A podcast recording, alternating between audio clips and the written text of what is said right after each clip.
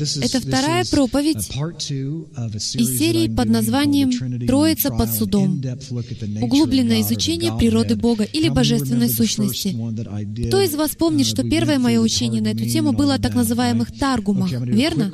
Я быстро это повторю для тех из вас, кого не было, чтобы вам было легче меня понимать. А затем мы сразу же приступим к предмету изучения сегодняшнего вечера, а именно, является ли Иисус Богом? Является ли Иешуа Яхве? Давайте это рассмотрим. Во-первых, мы говорили об ангеле Господнем. В Исходе 23.20 сказано, «Я посылаю пред тобою ангела, хранить тебя на пути и ввести тебя в то место, которое я приготовил. Блюди себя пред лицом его и слушай глаза его. Не упорствуй против него, потому что он не простит греха вашего, ибо имя Мое в нем. Если ты будешь слушать глаза Его и исполнять все, что скажу, то врагом буду врагов твоих и противником противников твоих. Между прочим, подразумевается, что если вы, как здесь сказано, не будете слушаться Его, тогда Он не простит греха вашего. Противоположное также верно. Если вы действительно будете слушаться Его, то Он обязательно простит ваши грехи. Итак, этот ангел наделен определенной властью. Интересно, что он имеет имеет право прощать или не прощать. Давайте двигаться дальше. Бытие 33 глава 11 стих. Ангел Божий. Итак, этот ангел был послан, о чем сказано в Исходе. Ангел Божий или ангел Элохима на иврите сказал мне во сне, «Иаков, я сказал, вот я». Он сказал, «Послушайте, ангел Божий обратился к нему во сне. Итак, запомните, это снова говорит ангел Божий. Иаков сказал, «Вот я». Он сказал, «Возведи очи твои и посмотри, все козлы, поднявшиеся на скот, пестрые, с крапинами и с пятнами». Мы рассмотрели это ранее. «Ибо я вижу все, что Лаван делает с тобой. Я Бог, явившийся тебе в Вифиле». Итак, это говорит ангел, и теперь этот ангел говорит, «Я Элохим» явившийся тебе в Вифиле. Знаете ли вы, что значит Вифиль? Это название состоит из двух еврейских слов «бейт» и «эль» — «дом Бога». «Я Элохим Дома Божьего, где ты возлил елей на памятник, и где ты дал мне обед. Теперь встань, выйди из земли сей и возвратись в землю Родины твоей». Итак, кто из вас согласен с тем, что не нужно быть доктором философии, чтобы признать, что у нас имеется проблема? Ведь здесь сказано, что говорит ангел Божий, и этот ангел тут же оборачивается и называет себя Элохимом Израиля, Элохимом Дома Божьего. И он идет еще дальше, говоря, «Ты дал мне обед». Бытие 48, 15. И благословил Иосифа и сказал, «Бог, пред которым ходили отцы мои Авраам и Исаак, Бог, пасущий меня с тех пор, как я существую, до сего дня, ангел, избавляющий меня от всякого зла, да благословит отроков всех». Иаков благословляет Эфраима и Минаше. При этом он скрестил руки и так далее. И там сказано, что Бог это делает. Бог Авраама, Исаака и Иакова «Спасибо, Саддам». И здесь сказано, «Ангел, избавляющий меня от всякого зла». Я не знаю, как считаете вы, но я думаю, что ангелы не способны никого избавлять. Это большая проблема. Кстати, кто из вас знаком с иудейским гностицизмом первого века? Это один из вопросов гностиков.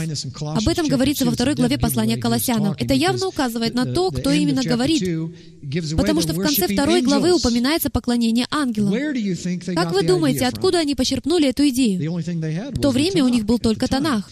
Итак, у вас есть это понятие ангела Господня или ангела Яхве, но имеет место перенос личности между тем ангелом и самим Яхве.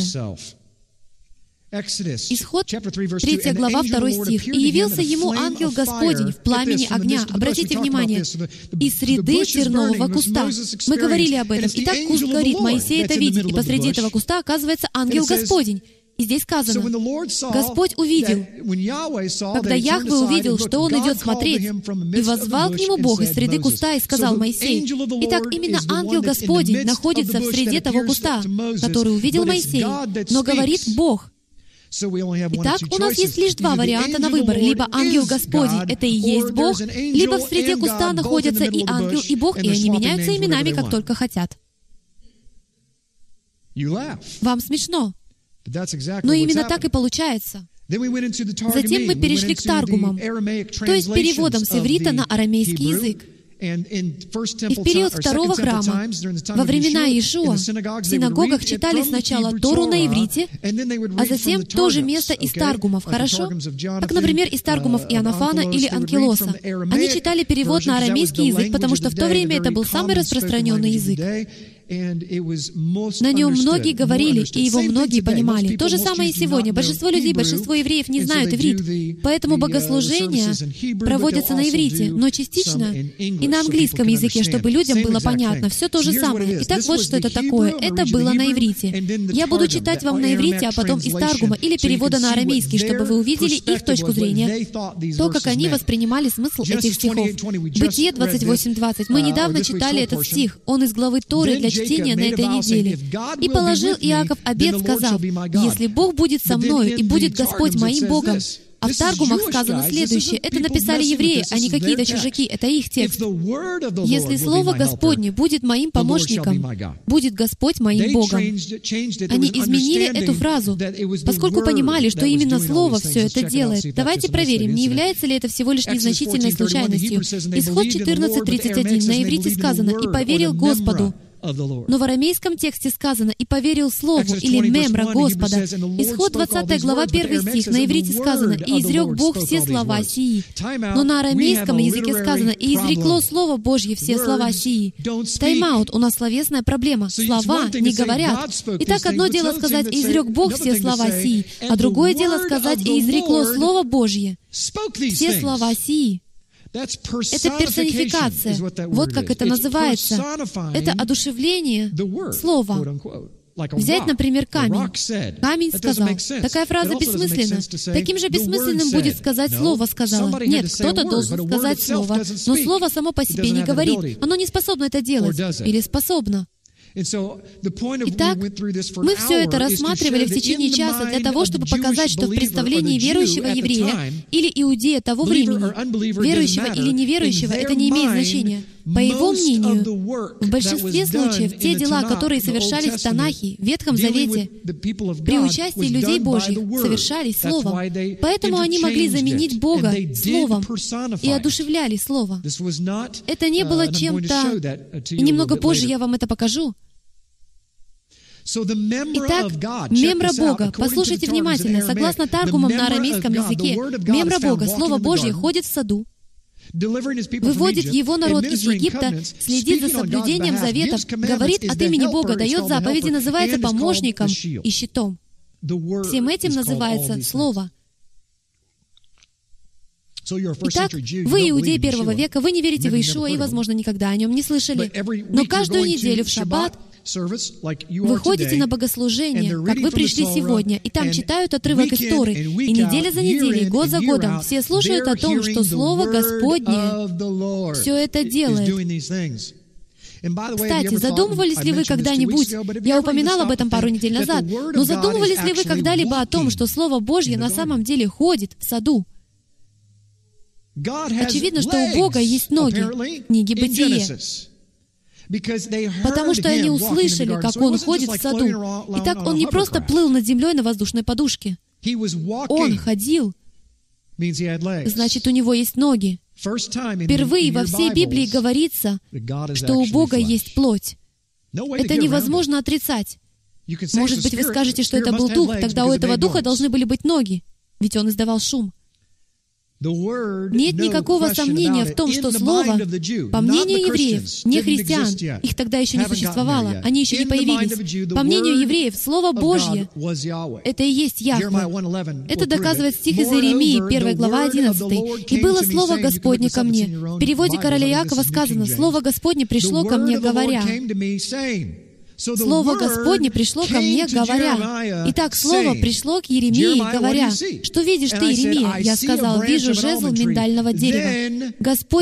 мне, said to me, Адонай. Adonai is Слово only «Адонай» used for deity, применяется the supreme только по deity отношению к Yahweh. высшему божеству Then Adonai Яхве. said to me, Адонай "You have сказал мне, seen well, «Ты for I верно видишь, ибо я бодрствую над word». словом моим». Чтобы оно скоро исполнилось. Итак, Слово тождественно Адонаю, по словам Иеремии. И это понятие очень широко известно в иудаизме. Однако это понятие не очень широко известно в христианстве или даже в мессианском иудаизме нашего времени, или в движении еврейские корни. Для большинства членов движения еврейские корни совершенно чуждо это понятие, которое верили иудеи. В некоторых иудейских сектах полностью верили в то, что я собираюсь вам сейчас показать, и что, как я думаю, будет на самом деле удивительно. Это понятие множественности в божестве. Не спешите выключать свой телевизор. Будьте непредвзяты. Вы не знаете всего, так же, как и я. Итак, приступим. Кто несется на облаках? Кто несется на облаках? Все Он грядет. Не так ли? Летит на облаках. Как солнце светит Он. Пусть звучит труба. Эта песня стала известной в исполнении Пола Уилбура. Вы хотите, чтобы я продолжал петь «Аминь»? Вы уверены? Psalm 68, В Псалме 33 says, "To him who 67.34 rides on сказано «шествующего на небесах heavens", небес». Что на иврите означает «на облаках» от века. Вот он дает глазу своему глаз силы. Исайя Isaiah 19.1. 19:1, "The burden Пророчество о Египте. Вот Адонай will на облаке легком Egypt." и грядет в Египет. Psalms 104:3 Псалом says, "He 103.3. lays the beams of his «Устрояешь над водами горние чертоги твои, делаешь облака твоею колесницей, шествуешь wind." на крыльях ветра». Во 33:26 Второзаконии says this, 33.26 "There is сказано, «Нет подобного Богу Иешуруна, Иерусалима, который по небесам принесся на помощь тебе и во славе своей on the clouds." на облаках». Прежде чем "Well, вы скажете, мне это мало me," о чем говорит, вам следует кое-что узнать. Это absolutely является совершенно необходимым для понимания данных отрывков. Было бы вам интересно узнать, что в язычестве и египетском uh, богословии Эта фраза была идиомой. Она была широко известным идиоматическим выражением еще до того, как это было написано относительно Бога Солнца. Именно о Боге Солнца говорили, что Он передвигается на облаках. Это не значит, что он находится наверху с маленькой арфой и тусуется на облаках под музыку. Нет. Это идиоматическое выражение означало, что Он правил на небесах. Именно поэтому иногда вы встречаете фразу «шествующего на небесах небес», а иногда те же самые слова истолковываются как. «перемещается на облаках». Это идиоматическое выражение означает, что Он царь и правитель всех небес.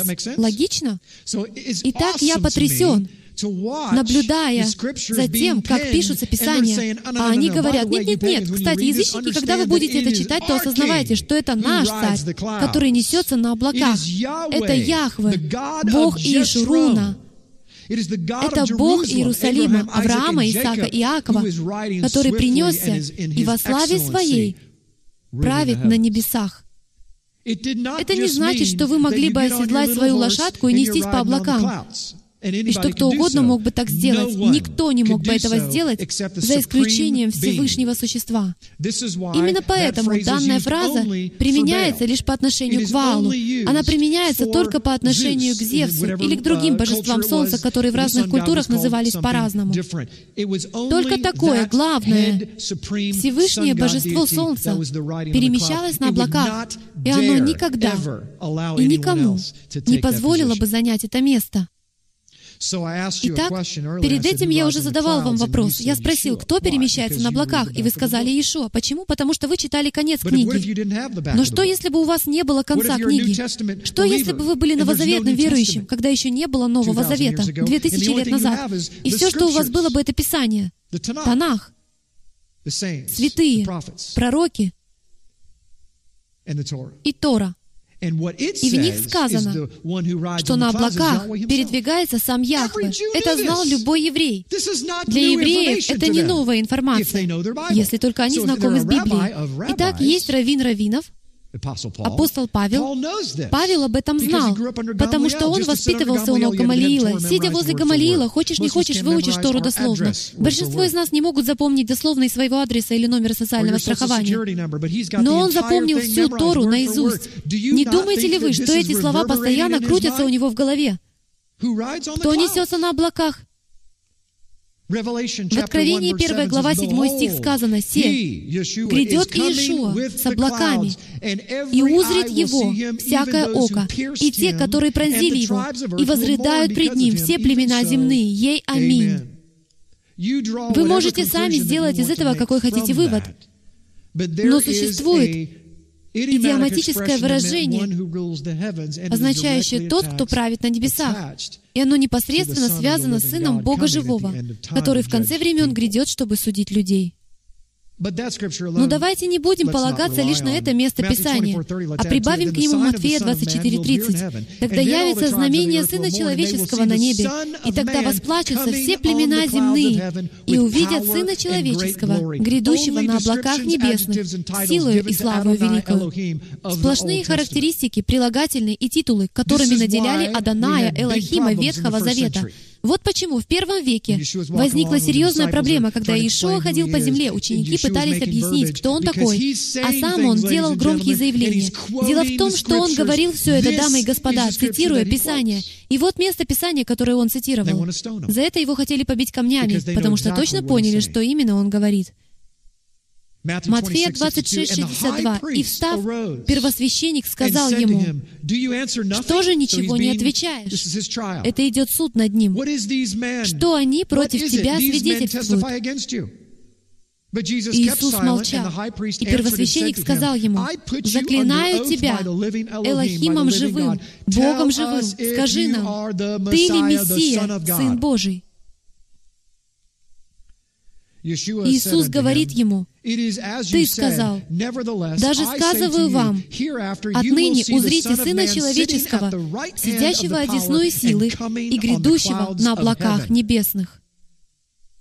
Представьте, что вы еврей, вы первосвященник. Надеемся, этот первосвященник ходил в субботнюю школу и узнал, что вы поймете эту штуку по пути домой, и он узнал, что перемещаться на облаках это было прерогативой лишь Всевышнего Бога Израиля. И в этой связи вполне логичной кажется их реакция. Какова была их реакция? Распять его. Этот человек выдает себя за Бога. Почему? Потому что он сказал, «Отныне узрите меня, Сына Человеческого, сидящего одесную силы Божьей». Проблема была не в этом. Слова «сидящего одесную силы Божьей» — это не проблема. Откуда я это знаю? Потому что она мессианская. Они ожидали, что Мессия как раз и будет сидеть одесную силы Божьей. И что Яхве будет использовать Мессию как свою силу, свою крепость, как Йод, первую букву своего имени. Но что касается фразы «грядущего на облаках», то на земле никто не сидит в колеснице, кроме фараона, а на небе никто не сидит в колеснице, кроме Яхвы. Именно поэтому они так сильно возмутились и разорвали свои одежды. Взгляните сюда, ветхие днями. Даниила 7.9. «Видел я, наконец, что поставлены были престолы, и воссел ветхие днями. Одеяние на нем было бело, как снег, и волосы главы его, как чистая волна. Престол его, как пламя огня, колеса его, пылающий огонь. Мы даже представить себе не можем, что он видел. Огненная река выходила и проходила пред ним. Надав и Авиуд понимали, что это значит. Тысячи тысяч.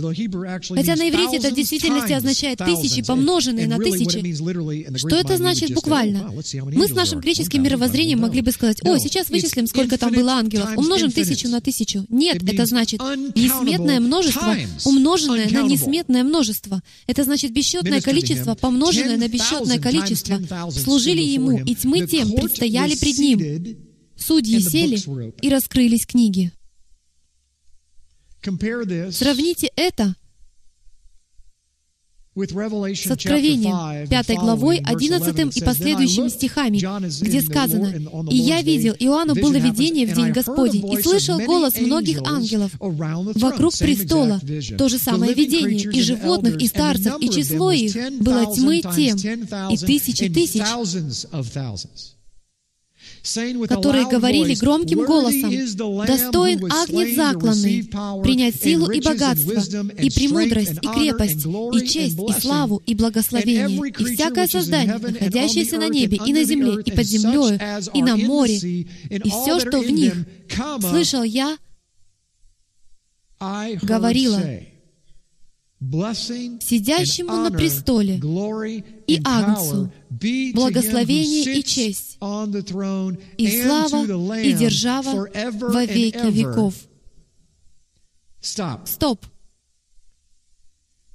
Это место Писания является знаменательным по двум причинам. Первое — это то, что сказано. Прежде всего, здесь он описывает видение, которое было у Даниила, и говорит, что там десятки тысяч, которые все одновременно находятся у престолов Божьих у престолов во множественном числе, и благословение, и честь, и слава, и держава даны сидящему на престоле и Агнцу. Это равносильное благословение, равносильная слава, равносильная честь и равносильная держава, и все они даны Агнцу. У меня с этим есть некоторая проблема. Если представить, что я еврей первого века, почему? Потому что я знаю Тору, я знаю пророков, и там сказано, что Бог никогда не будет делиться своей славой с другим. Я знаю это место Писания. Итак, если бы я, будучи евреем, прочитала апокалиптическую книгу Иоанна, то у меня она бы вызвала большие затруднения, потому что здесь славу разделяет Агнец Божий, чего быть не может. Или может. Именно это мы сегодня и рассмотрим. Я пока еще не делаю никаких выводов. Мы рассматриваем свидетельства, чтобы вы могли что-то увидеть. Итак, давайте завершим чтение этого места. И четыре животных вокруг престола говорили «Аминь». Это истина. Вот что значит это слово. И двадцать четыре старца пали и поклонились живущему во веки веков. Погодите-ка минутку. Мы точно знаем, что это слово не означает «почитать». К сожалению, мы не можем этого увидеть в греческом оригинале. Есть слово, означающее «поклоняться», и оно на самом деле может означать «почитать», как я могу почитать президента Соединенных Штатов. Пожалуй, это неудачный пример, но я бы почитал высокое должностное лицо. Впрочем, я бы почитал и президента, приди он сюда. Я бы почитал его за его роль, но не за его поступки. Однако нам сказано почитать начальствующих. Но здесь использовано не это слово. Мы это знаем, потому что они падают ниц. Именно это и значит слово «шаг» — «поклоняться» на иврите. Оно означает падать ниц перед Всевышним Богом, поклоняться. Вы должны шаг. Вы должны поклоняться только самому Яхве. Откуда мы это знаем? Потому что в другом месте он попытался поклониться ангелу. Он упал и поклонился перед ангелом, но ангел сказал, «Нет, нет, нет, встань, я такой же, как и ты. Я раб Бога Всевышнего, не преклоняйся предо мной». Единственный случай в Писании, которым разрешено поклонение или преклонение или падание ниц перед тем или иным существом, это перед самим Богом. Итак, мы знаем, конечно, мои слова логичны, и кто-то из вас подумает, к чему он клонит. Вполне очевидно, что четыре животных падали и поклонялись живущему во веки веков. И, конечно, может показаться, что здесь говорится о Яхве. Но проблема в том, что, судя по контексту этой главы, речь идет об Иешуа. О чем же именно здесь сказано? Давайте вернемся. В 12 стихе сказано, которые говорили громким голосом, «Достоин агнец закланный принять силу и богатство, и премудрость, и крепость, и честь, и славу, и благословение, потому что Он жив». Если вы прочтете остаток этой главы, то увидите это. Он жив. Об этом говорится снова и снова. Он жив. Он живущий во веки веков. И это же повторяется в 14 стихе. «Животные пали и поклонились агнцу, живущему во веки веков». Чтобы вы не подумали, что я говорю с натяжками, давайте копнем поглубже. Это была первая база. Можете со мной соглашаться, можете не соглашаться, пожалуйста. Мы хотим докопаться до истины. Так бы сказали многие люди, особенно новички, uh, которые только стали что-то узнавать о христианских корнях своей веры. Это выходцы из традиционных конфессий. Они вышли из них, и они начинают выливать воду вместе с младенцем, потому что расстраиваются. И все мы эмоциональные создания. Можем ли мы это признать? Мы раздражаемся, когда нас кто-то подрезает на шоссе. Мы даже не знаем, почему мы так раздражаемся. Мы просто раздражаемся. Это не заставляет нас снизить скорость. Мы просто злимся, что нас подрезали. Мы эмоциональные создания, и мы поступаем, руководствуясь эмоциональной привычкой. Мы принимаем решения, основываясь основываясь на нашей интуиции, чаще всего не на логике, а полностью на эмоциях. Итак, когда мы начинаем понимать эти вещи, когда мы оглядываемся на свое прошлое, и мы буквально все это выбрасываем, говоря, должно быть, это была неправда. И вот почему? Потому что мы любим еврея первого века. Мы любим Иврим. Нам нравится образ мышления евреев. А евреи никогда бы не поверили в то, что может быть два Яхвы. Потому что в молитве Шма сказано, «Слушай, Израиль, Господь Бог наш Господь один». Еврей первого века никогда бы не поверил, что Мессия на самом деле может быть самим Богом. Я сам раньше так считал. Из-за своего невежества и необразованности я так полагал. Это все равно, что сказать, что каждый христианин считает, что нельзя танцевать. Если бы вы познакомились только с одной конфессией, будучи инопланетянином из космоса, и в этой конфессии считали, что нельзя танцевать или даже играть музыку, тогда бы вы ушли с таким мнением, что все христиане считают, что нельзя играть музыку и нельзя танцевать. Вы следите за ходом моих рассуждений. И так, в связи с тем, что в течение двух тысяч лет мы были отделены от иудаизма первого века, а тогда существовало 26 сект или группировок иудаизма, то мы предполагаем, основываясь на том, во что иудеи верят сегодня, что они ни в коем случае не могли верить в то, что, возможно, Мессия может быть самим Яхвы. И было бы вам интересно обнаружить и узнать, что нам доподлинно известно, что на самом деле в первом веке об этом шли споры. Были раввины, которые на самом деле видели те места Писания, которые мы разобрали на прошлой неделе и на этой неделе, и они тоже видели те же проблемы в тексте. Был очевиден тот факт, что вот говорит ангел Господень, а потом этот ангел Господень уже называется Богом. Но Бог говорит, я пошлю ангела Господня. Что же, он шизофреник? В чем проблема? Что происходит? Те, кто по-настоящему стремился развивать свою веру и изучал тексты, знали, что здесь у нас проблема, потому что мы не можем поправить молитву Шма. Слушай, Израиль, Господь Бог наш, Господь один есть. Тем фактом, что мы обнаружили, что Он больше, чем один. И они дают наставления. Это невозможно не заметить в тексте. Это есть повсюду. Мы больше часа потратили на их рассмотрение на прошлой неделе. Была издана одна книга. Если вы хотите более глубоко ее изучить, я покажу вам ее обложку. Она называется «Две силы на небесах». Ее автор Алан Сигал. Он еврей. Эта книга написана евреем в качестве тезисов его докторской работы. За эту книгу он был удостоен многочисленных наград, потому что он глубоко копнул в иудейские верования первого века и до первого века от понимания Талмуда и Мишны, Писаний и устных традиций, законов и истории иудеев, которые были записаны в Мишне. И он видел некоторые из этих спорных моментов в Мишне и говорил, откуда это взялось? Почему нас этому учили в школе раввинов? Поэтому он углубился в факультативные книги и углубился в некоторые тексты и обнаружил, что велось очень много споров в первом веке. Не было повсеместного монотеизма в первом веке, так чтобы все евреи верили только в единого Бога, и не могло быть никаких других взглядов насчет множественности этого единого Бога.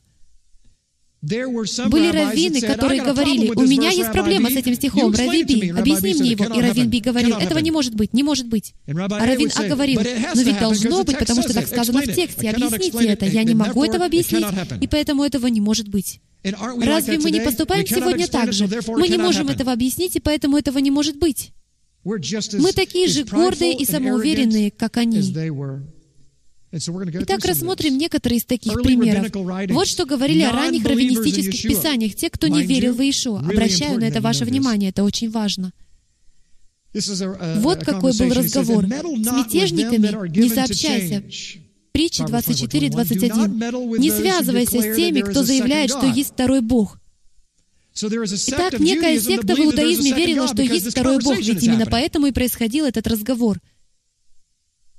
Равин Иуда, сын Шимона, Симона, сказал, в Писании говорится, «И будет на всей земле, говорит Господь, две части на ней будут истреблены, вымрут.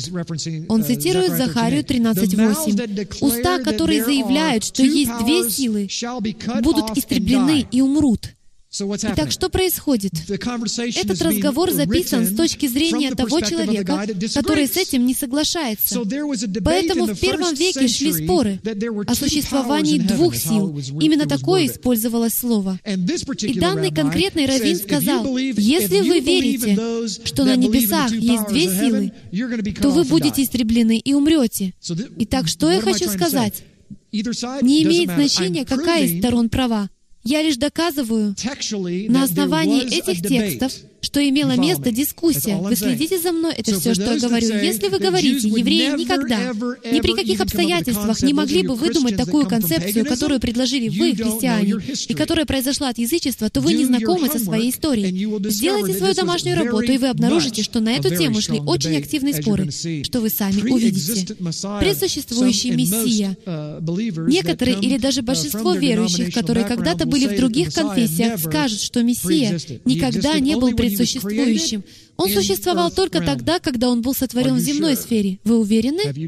Сделали ли вы свою домашнюю работу? В час тот.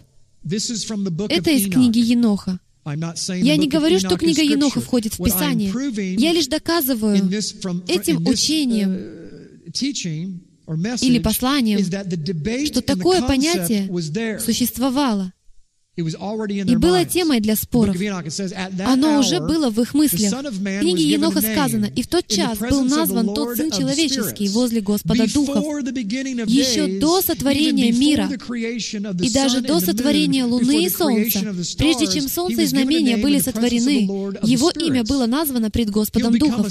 Он будет жезлом для праведных. Я думаю, это невероятно. Это было написано задолго до Нового Завета. И это то, что читали ученики. Он будет жезлом для праведных и святых, чтобы они оперлись на Него и не падали. И Он будет светом народов и чаянием тех, которые опечалены в своем сердце. Вы серьезно? Светом народов? Пред Ним упадут и поклонятся все живущие на земле, и будут хвалить и прославлять, и петь хвалу имени Господа Духов. Енох никогда не встречался с Иешуа. И посему он был избран и сокрыт пред Господом Духов даже прежде, чем создан мир, и Он будет пред Ним до вечности. И премудрость Господа Духов открыла Его святым и избранным, ибо Он охраняет жребий праведных, так как они возненавидели и презрели этот мир неправды, и все Его произведения и пути возненавидели во имя Господа Духов, ибо они, нечестивые цари и землевладельцы, отвергли Господа Духов и Его помазанника.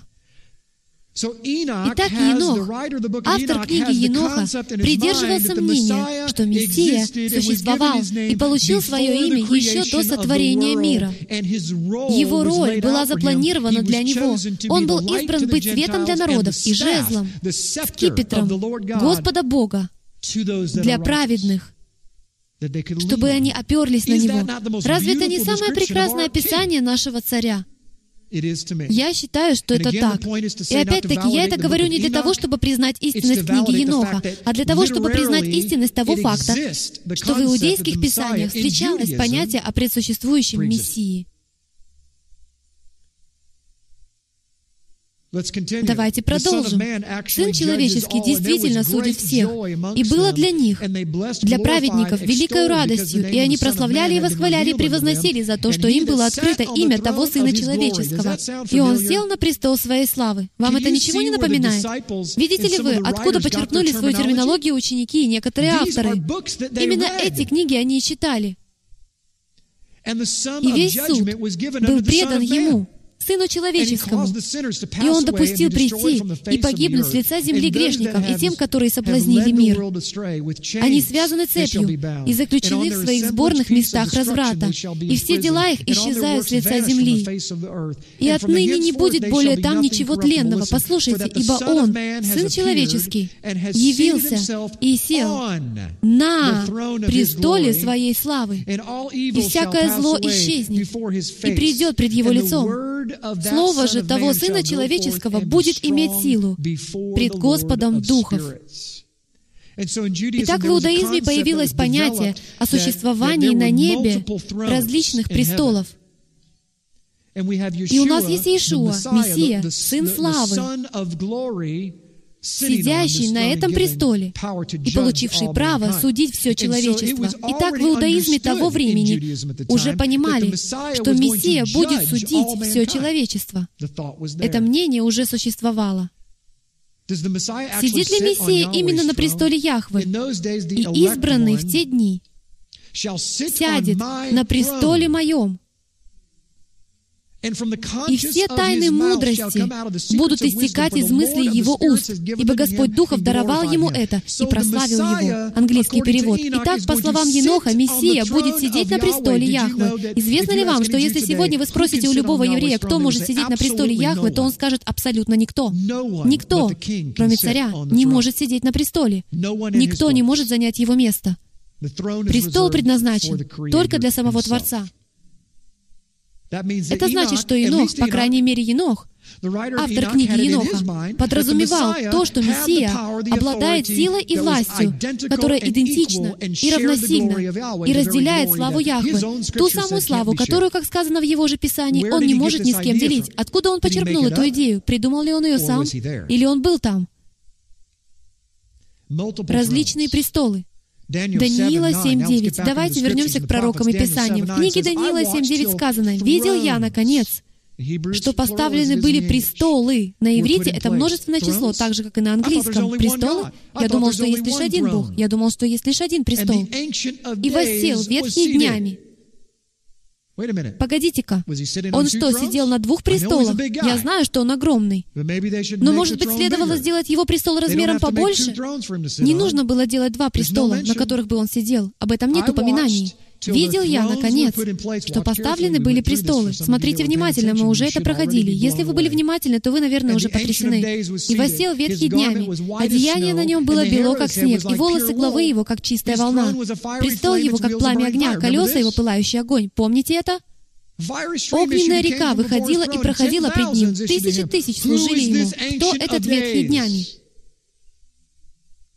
Ветхий днями. в Откровении дается точно такое описание, когда Иоанн видит Иешуа, очи его, как пламень огненный, голова его, и волосы белы, как белая волна, как снег. Точно такое описание дается ветхому днями. Итак, сколько таких ветхих? Ведь физическая внешность Иешуа описывается точно так же, как и у ветхого днями, сидящего на престолах. Вы можете сказать, что одна личность может сидеть только на одном престоле, но это лишь с вашей точки зрения, потому что вы живете в трехмерном мире.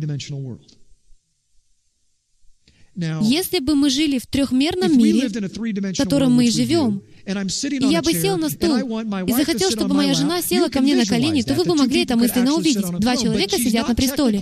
Но она, с формальной точки зрения, сидит не на престоле, поскольку к престолу она не прикасается. Вы следите за мной, но что, если бы мы были не в трехмерном мире, а в более высокой форме реальности? Ведь в конце концов огненные колеса не очень сочетаются с престолом в нашем измерении. Мы даже этого не понимаем, мы не знаем. Но в ином, более высоком измерении, возможно ли, чтобы ветхие днями И Господь Саваоф действительно сидели на одном и том же престоле. Может быть. Мы не знаем ответа на этот вопрос, потому что мы не находимся в том измерении. Но я хочу, чтобы вы задумались над возможностью этого. Что-то может произойти за гранью нашего понимания. То, что мы чего-то не понимаем, еще не значит, что этого не может произойти. Что я сказал в самом начале? Вот как мы рассуждаем. Я этого не понимаю, значит, это не существует. Разве не так же сегодня поступают атеисты? Мы не понимаем, как Вселенная могла быть сотворена в одно мгновение, поэтому она не могла быть сотворена в одно мгновение. Уверяю вас, христиане ничуть не отличаются от них. В душе мы греко-римские американские ученые, поскольку говорим, мы этого не понимаем, поэтому этого не может произойти. И я вам говорю, что по вашим словам, Бог, существующий в Вселенной, который держит Вселенную в своей руке, находясь в непостижимом для вас измерении, сколько, по-вашему, существует измерений? Мы даже не знаем. Но ученые вычислили, что если, и это большое если, по их мнению, если содержание книги «Бытие» верно, то при сотворении мира существовало 10 измерений. Во время сотворения мира должно было быть, по крайней мере, 10 измерений, только для того, чтобы сотворить Вселенную. Нам понятно только три измерения. Четыре, если брать во внимание четырехмерную модель. Даже несмотря на то, что, как говорят, она, возможно, и не существует, с помощью видеокомпьютеров и математики было вычислено четвертое измерение. Это куб, который наворачивается сам на себя в пространственно-временном континууме. Ученые знают, что четвертое измерение возможно. Может быть. Но необходима вера, чтобы поверить в его существование. Мы с вами мужчины и женщины веры, поэтому мы верим в более высокие измерения, не так ли? Итак, если существуют более высокие измерения, то есть и более высокие правила. Поэтому перестаньте пытаться втиснуть Бога в рамки своих правил, в свой тесный трехмерный мирок. Он огромный.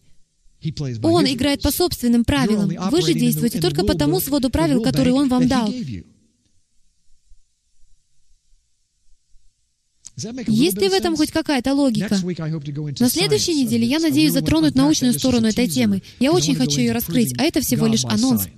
Я хочу доказать природу Бога наукой. Как вы думаете, будет ли это интересно? Я покажу вам, как мы можем по-настоящему понять, как я верю.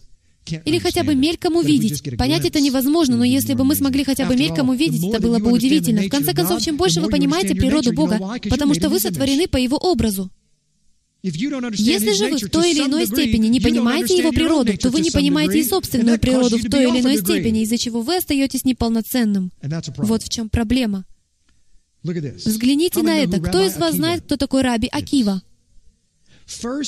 Это раввин первого века, современник Гамалиила, самого известного раввина первого века — Каждый еврей на планете знает о Раби Акиве. Его постоянно цитируют. Спросите у них, кто из вас знает, что он верил в предсуществование Мессии и в его божественность? Вот цитата из Вавилонского Талмуда, Санхедрин 38б, для тех из вас, кто следит за мной.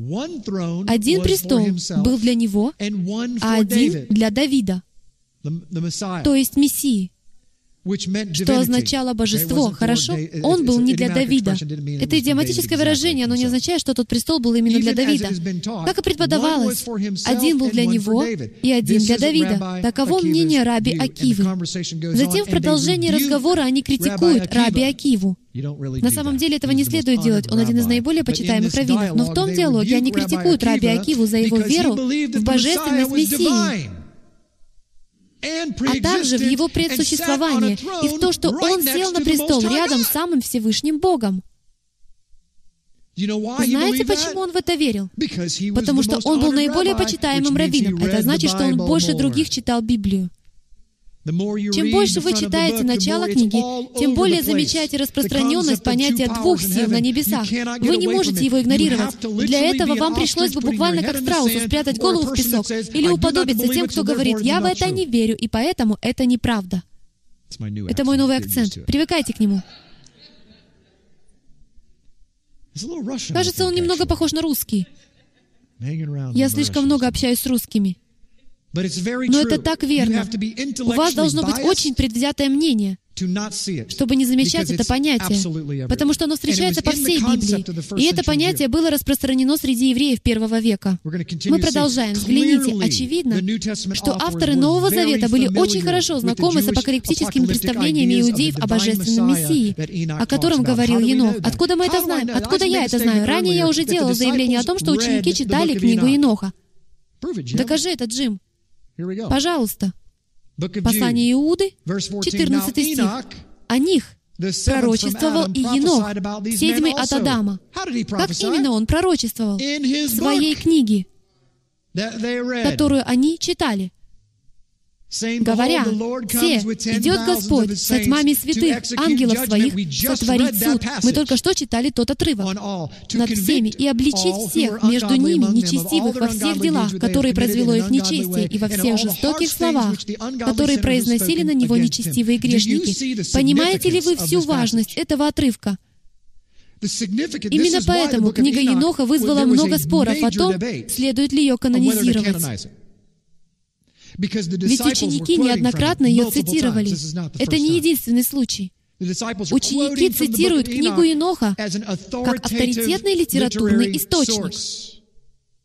Если это так, то значит она образовывала или участвовала в формировании их богословских взглядов. Вы следите за мной? Их богословские взгляды формировались тем, что они читали, так же, как и наши богословские взгляды формируются тем, что мы читаем. Енох был одним из комментаторов, которого они читали. И их апокалиптические представления о Мессии испытали непосредственное влияние со стороны книги Еноха. Книга Еноха, если вы ее рассмотрите, учит следующему. Она учит, что Мессианский Сын Человеческий является судьей всего творения. Он сидит на престоле Яхвы, что, по мнению раввинов, делает его Богом. И, кроме того, согласно самим Писаниям, Он существовал еще до всего творения и находился с Богом в Его присутствии всю предыдущую вечность. Так сказано в книге Еноха. Вот что в первом веке читали евреи, поэтому шли такие споры. Он является надеждой для народов, и Ему поклонится все творение. Дамы и господа, это довольно весомый материал. Царь славы. В 1 Коринфянам 2 главе 8 стихе сказано, «Мудрость, которую никто из властей века сего не познал, ибо если бы познали, то не распяли бы Господа славы». О ком мы говорим? Вы уже думаете, что это вопрос с подвохом. Я вас понимаю. Но это первое послание к Коринфянам, Новый Завет. Это подсказка. О ком идет речь? О самом Иешуа, не так ли? Очень хорошо. Я знаю, что один из вас ответил через интернет. Итак, сам Иешуа является Господом славы, поэтому они распяли Господа славы. Кто сей Господь славы? В Псалме 23.7 сказано, «Поднимите врата верхи ваши, и поднимитесь двери вечные, и войдет Царь славы». Кто сей Царь славы? Яхве крепкий и сильный. Яхве сильный в брани. Погодите минутку. Яхве? Пауза. Не смотрите туда. Уберите этот слайд. Если вы знакомы с Библией и следили за мной в последней части этой серии, то мы выяснили, кто на самом деле был вождем воинства. Помните? Сказано, что ангел Господень был тем вождем. Написано Яхве Саваоф, Яхве воинств. Что это значит? Яхве воинств небесных. А что это значит? Яхве небесной армии. Итак, ангел Господень командовал армией Господа. А теперь мы можем вернуться к нашему слайду, потому что у нас появилась проблема. Ведь здесь сказано, кто сей царь славы? Яхве крепкий и сильный. Яхве сильный в брани. Поднимите врата верхи ваши, и поднимитесь двери вечные, и войдет Царь Славы, ветхий днями. Двери вечные, и войдет Царь Славы. Кто сей Царь Славы? Яхве Саваоф, Господь воинств. Он Царь Славы. А они распяли Господа Славы. С лингвистической точки зрения у нас огромная проблема, если мы не верим, что Яхве проявился в образе человека, как Иешуа. Потому что здесь Павел Главный раввин, знавший начало книги в 10 раз лучше, чем все мы вместе взятые, называет Иешуа царем славы. И если вы обратитесь к 23-му псалму, то считаете ли вы, что Павел не цитировал это место Писания? Он точно знает, кто такой царь славы. Это царь Иешуа, Яхве Саваоф. И они его распяли. Не верьте, будто Павел просто разбрасывался фразами, не имея понятия об их значении, будто он чисто случайно, сам будучи учителем и раввином, наделяет Иешуа тем же званием царя славы. Вы что, шутите? Ни один раввин никогда бы не совершил такой ошибки. Неужели Мессия — это не царь славы? Неужели Мессия — это не царь славы? сидящий на престоле, Яхвы, вождь воинства небесного. Павел отдавал себе полный отчет в своих поступках и тщательно подбирал слова, из-за чего его было трудно понять. Потому что и тогда большинство людей не знало начала книги так, как знал он. Иоанна 3.31. Послушайте.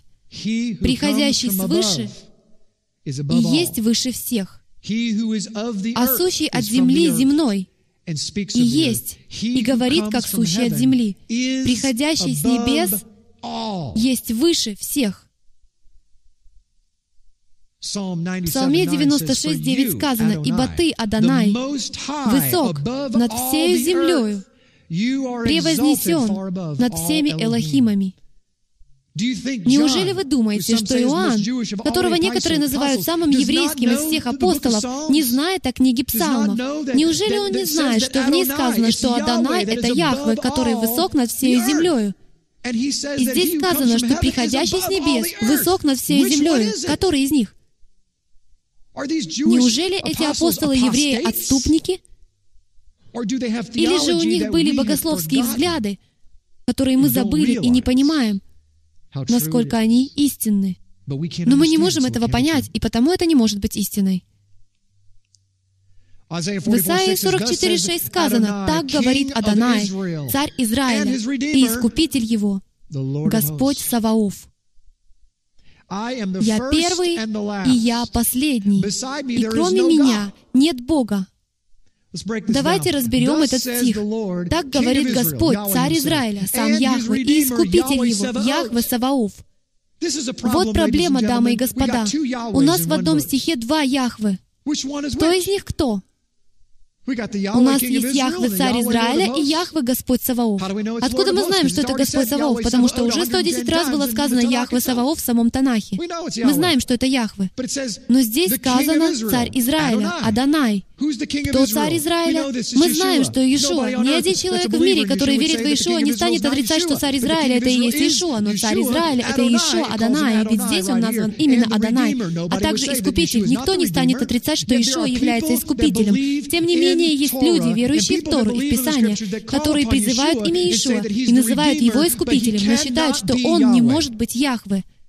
И я им говорю, вы не знаете свою Библию, вы не знаете свою историю. И то, что вам это непонятно, еще не значит, что это не истинно. Возможно, вам непонятна теория струн. Может быть, вы не знаете законы физики. Возможно, вам непонятно устройство Вселенной. Возможно, вы не понимаете, как Вселенная была сотворена, господин христианин. Но вы в это верите. Почему же у вас такой выборочный подход? Потому что вы благосклонны к еврейскому богословию? Вы выбираете их богословие, тогда как они даже не верят в Мессию. Однако потому что они не верят сегодня в существовании на небе двух сил, вы говорите, что принимаете их сторону, а я вас называю иудействующей. Вот как это называется. Когда вы берете иудейское богословие и признаете его Писанием лишь потому, что оно иудейское, Дамы и господа, почему бы вам просто не расколоть себе череп и не оставить при входе свой мозг? Я не хочу быть грубым, но, дамы и господа, богословие — это важно. Мы здесь говорим о природе нашего Бога. Мы не просто выборочно читаем Писание и говорим, этого не может быть, потому что мне это непонятно. Или этого не может быть, потому что я верил в это раньше в своей прежней христианской конфессии. Или в это верят баптисты, и потому это не может быть истиной. До чего же мы стали надменными, говоря, что раз определенная группа людей во что-то верит, то, что мы никогда самостоятельно не изучали, то это не может быть истиной. Тогда как моя Библия доказывает это со всей очевидностью в судебном порядке и одерживает бесспорную победу. Господь, царь Израиля, зовется Яхве в других местах Писания, и Искупитель зовется Яхве Саваоф. У нас имеются двое — Яхве Израиля и Яхве Искупитель. Я первый и я последний. Кто из них первый и последний? Раввины задавались этим вопросом. Кто из них первый? А кто последний? Или же один из них первый, а другой последний? И кроме меня нет Элохима, нет другого Бога, кроме которого из них, их же двое. Затем мы находим один интересный стих Брит Хадаша в Откровении 1.17, где сказано, «И когда я увидел его, Иешуа, то пал к ногам его, как мертвый». И он положил на меня десницу свою и сказал мне, «Не бойся, я есть первый и последний, и живый, и был мертв, и все жив во веки веков». Здесь цитируется пятая глава, «Поклонились живущему во веки веков. Аминь. И имею ключи ада и смерти». Тайм-аут. Исайя говорит, что Яхве первый и последний, Альфа и Омега, начало и конец. Однако при этом Иешуа Мессия назван первым и последним. Как они оба могут быть первыми и последними? Если только Иешуа не существовал еще до сотворения мира как Слово или Мемра Божье. Он находится внутри Яхвы, сам является Яхвы, происходит от Яхвы, принял человеческий облик и говорит, «Я тот человек, о котором вы столько говорили и читали». Слушайте, что я говорю. А христианин говорит, Иешуа не цитировал заповедь о Шаббате в Новом Завете, поэтому мы не будем этого делать. Но он верит, что Иисус Бог. И я заявляю вам, что если вы верите, что Иисус Бог, господин христианин или госпожа христианка, тогда именно Он написал все заповеди. Поэтому, когда Иисус на земле говорит, «Вы должны делать то, что я говорю», то если вы верите, что Он Элохим Израиля, Бог Авраама, Исаака, Якова, тогда вам следует записать, верить и исполнять все Его слова. Не говорите мне, господин христианин и госпожа христианка, что вы верите, что Иисус Бог, и при этом говорите, Он этого не говорил. Ему не нужно было это говорить. Он уже это сказал и записал. И он был там вместе с Авраамом, в шатре. Он был там, когда вместе с ним пошел в Содом. Он был вместе с Иисусом Навином. Он явился в горящем кусте. Он был там, когда ходил в саду как мемра или Слово Божье. Он был там, когда простерлась его мышца. Он был там, потому что Слово Божье — это и есть мышца Божья в земной сфере, в нашем измерении. Камень.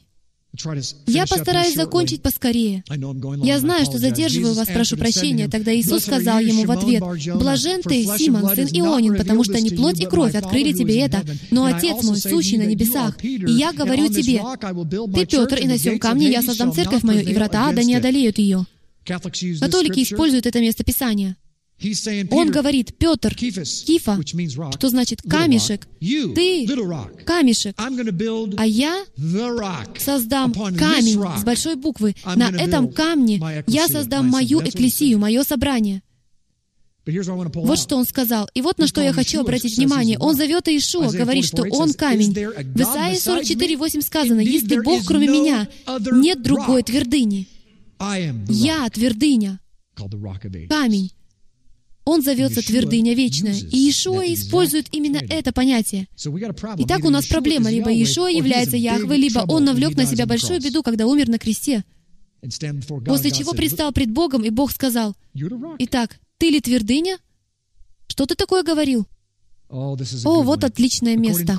По мнению христиан, это главнейший стих на основании которого доказывают, что Иешуа — это Яхва. Итак, давайте его рассмотрим и разберем, потому что он вызывает множество споров, хотя лично мне он кажется предельно ясным.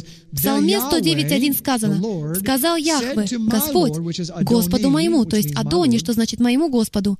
Адон значит Господь, а окончание «и» означает «мой». Итак, это значит «мой Господь». «Сиди, одесную меня, доколе положу врагов твоих под подножие ног твоих». Итак, Яхве говорит Адони, «Сиди, одесную меня, доколе я положу твоих врагов под подножие ног твоих». Давайте рассмотрим вот что. Масорецкий текст, появившийся через тысячу лет после Ишуа. Ясно показывает, что второй Господь произносится как Адони, а не Адонай. Итак, те, кто спорит, взять, например, иудея и христианина, верующего в догмат Троицы. Я видел, как они спорят на Ютубе. Именно об этом стихе они дискутируют. Равин говорит, в масорецком тексте четко сказано «Адони». А «Адони» значит «мой господин» и никогда не может означать «мой Бог» или «Адонай». Вот если бы там было слово «Адонай», говорит Равин, тогда бы оно означало «Бог». Оно всегда означает Всевышнее Божество. Но поскольку в масорецком тексте произносится «Адони», то вы явно ошибаетесь, господин или госпожа верующий в догмат Троицы. Вот такой приводится аргумент. Но, господин Равин, я бы хотел указать, я не понимаю, почему христиане, которые участвуют в подобных дискуссиях, не указывают на следующий факт.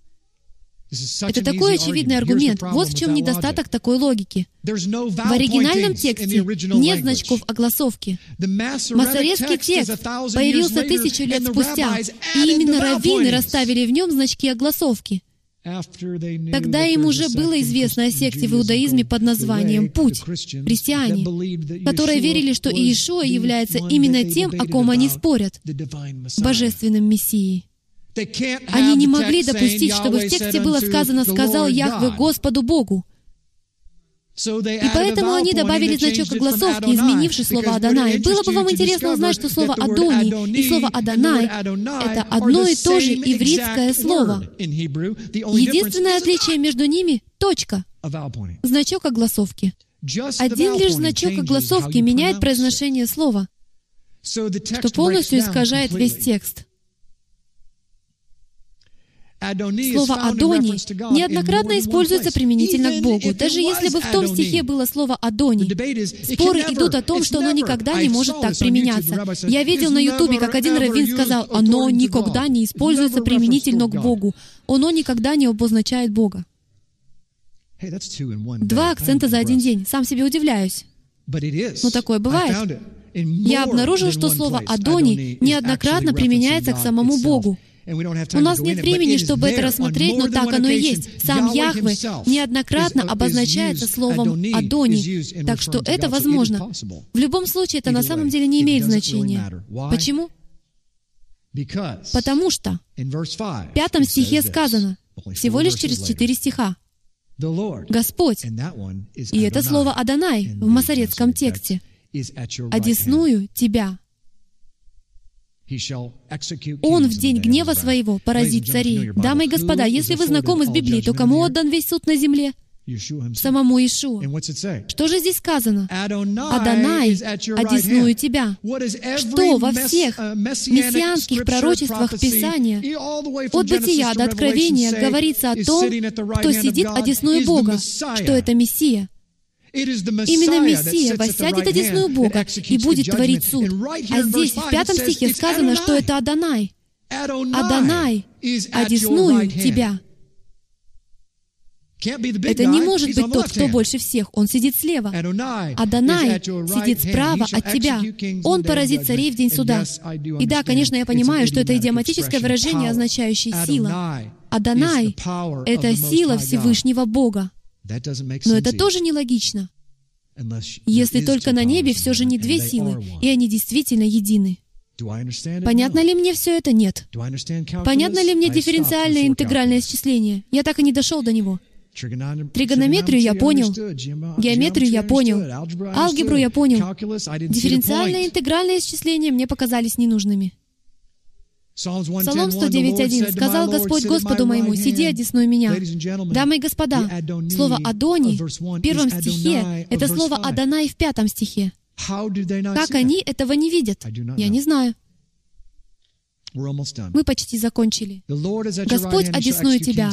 Он в день гнева своего поразит царей. А в пятой главе Иоанна сказано, «Ибо Отец и не судит никого, но весь суд отдал Сыну, дабы все четыре Сына, потому что Сын должен быть Адонаем». Видите ли вы, как развивается логика? Ее легко увидеть. Она бесспорна. Адонай — это тот, кто судит. Взгляните на это. Судьи 6.11. И пришел ангел Господень и сел в Офре под дубом, принадлежащим Иоасу, потомку Авиезерову. Сын его Гидеон выколачивал тогда пшеницу в точиле, чтобы скрыться от мадианитян. И явился ему ангел Господень и сказал ему, «Господь с тобою, муж сильный». Гидеон сказал ему, «Адон мой». То есть господин мой, как обращаются просто к человеку. Если Господь с нами, если Яхва с нами, то от чего постигло нас все это? Господь, возрев на него. Итак, это говорит ангел. Яхве посмотрел на Гидеона и сказал, «Иди с этой силой твоей и спаси Израиля от руки мадианитян. Я посылаю тебя». И сказал ему Яхве, «Я буду с тобою, и ты поразишь мадианитян, как одного человека». И увидел Гидеон, что это ангел Господень. Кто? Говоривший. Яхве. Вы это видите? Это везде. Это нельзя не заметить. Это как слоган компании Visa «Везде, где хочешь быть». И сказал ему Яхве, «Я буду с тобою, и ты поразишь мадянитян». И увидел Гидеон, что это ангел Господень, и сказал Гидеон, «Увы мне, владыка Господи, потому что я видел ангела Господня лицом к лицу, и остался в живых». Вот что он имел в виду. И поэтому Господь, Адонай, сказал ему, «Мир тебе, не бойся, не умрешь».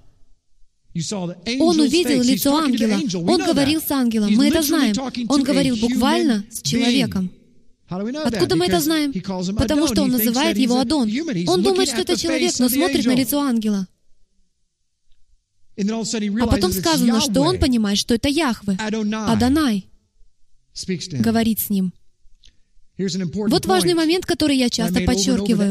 Ангел Господень пришел к Гидеону как человек. И подобное произошло не впервые. Такие случаи встречаются повсюду в Писании. Это называется теофания. Творец является, Яхве является в человеческом обличье с настоящими руками и ногами. Он даже принимает пищу, обедает с людьми. Трое обедали с Авраамом.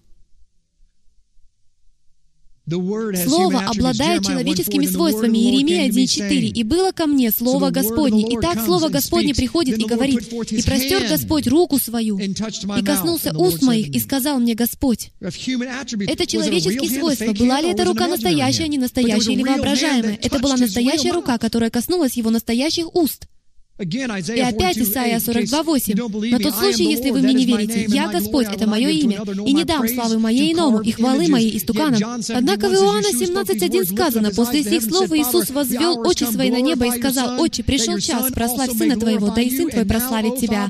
И ныне прославь меня Ты, Отче, у Тебя самого славою, которую я имел у Тебя прежде бытия мира».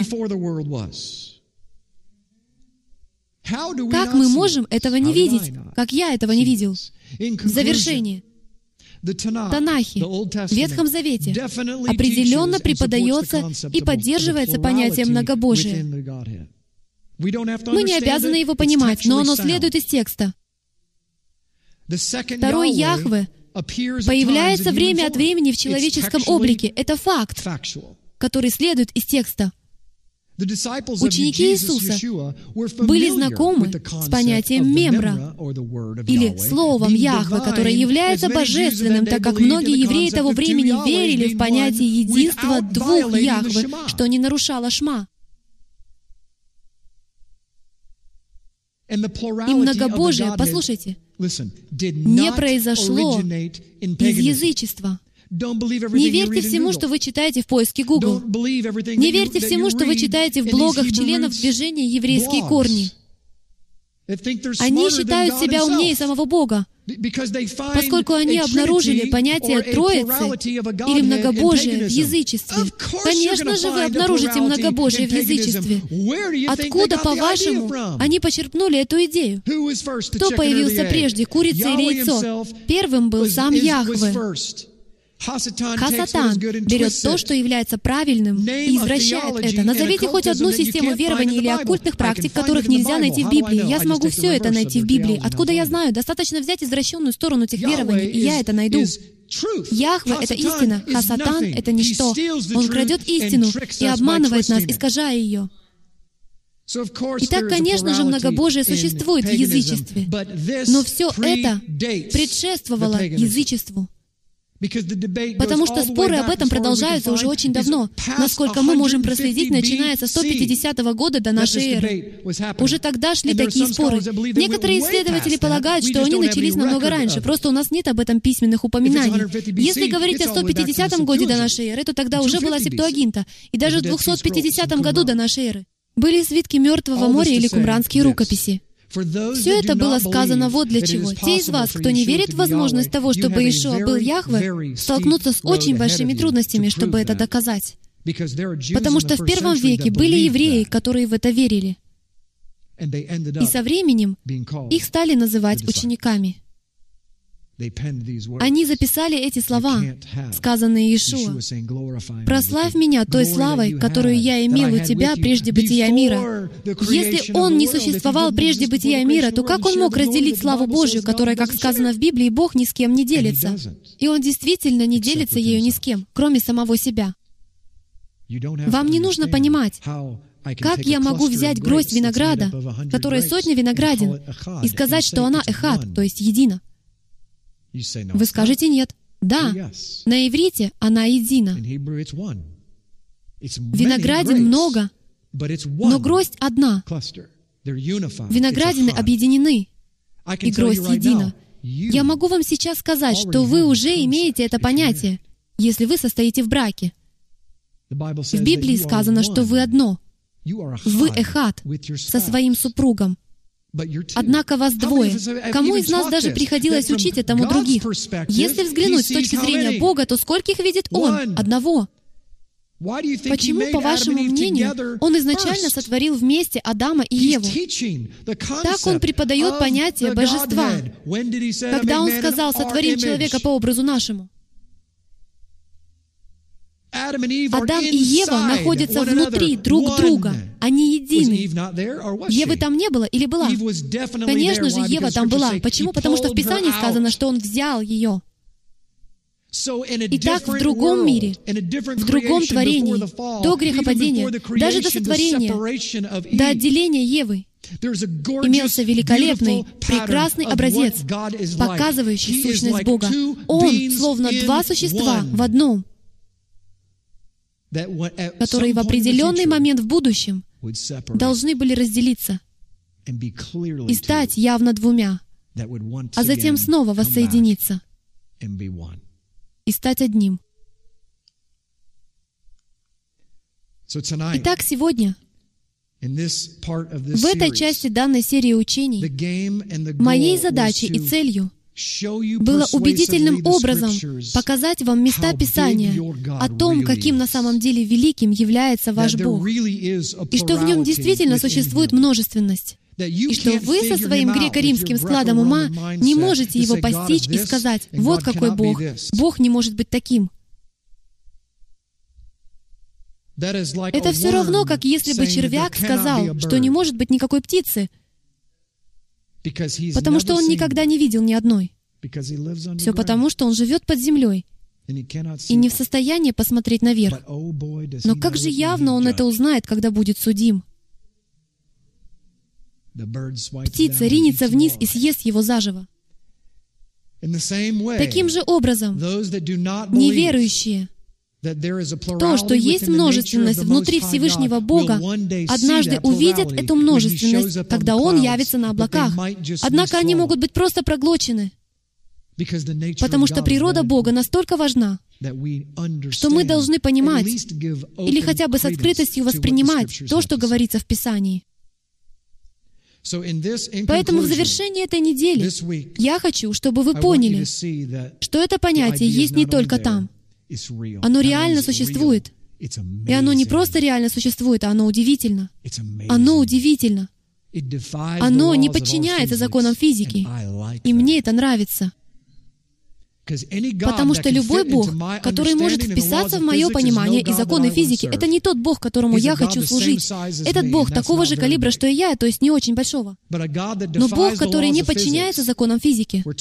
Когда двое считаются одним, и двое могут действовать как один, и быть одновременно в двух разных местах, и быть одним и тем же при одном и том же мыслительном процессе, разуме, контроле и воле, вот Бог, которого я не могу понять. И поэтому я говорю, я этого не понимаю, я шма.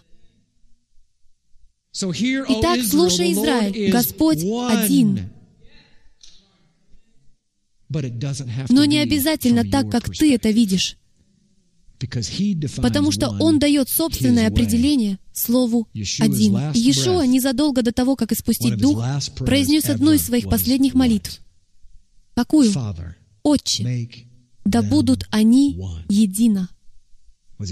Говорил ли он, да будут они Богом? Нет. Он раскрывает свое сердце, природу Бога. Это эхат. Это единство. Вот почему в этом собрании так важна мишпаха. Почему? Очень важно, чтобы у нас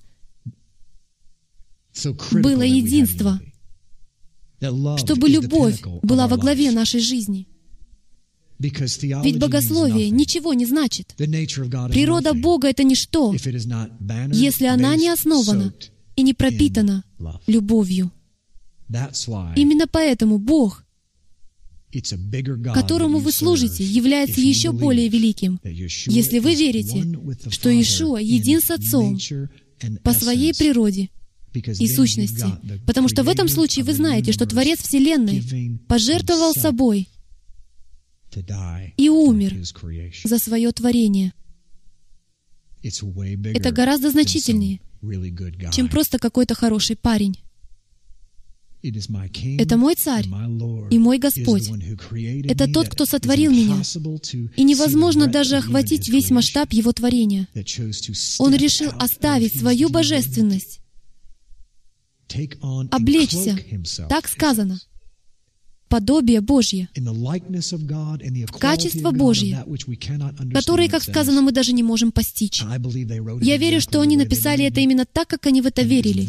И именно этот Бог, которому мы служим, умер за нас и воскрес, и вознесся обратно к престолу, принадлежащему Ему по праву, и восел одесную силы Всевышнего Бога, изнутри которого Он и шел.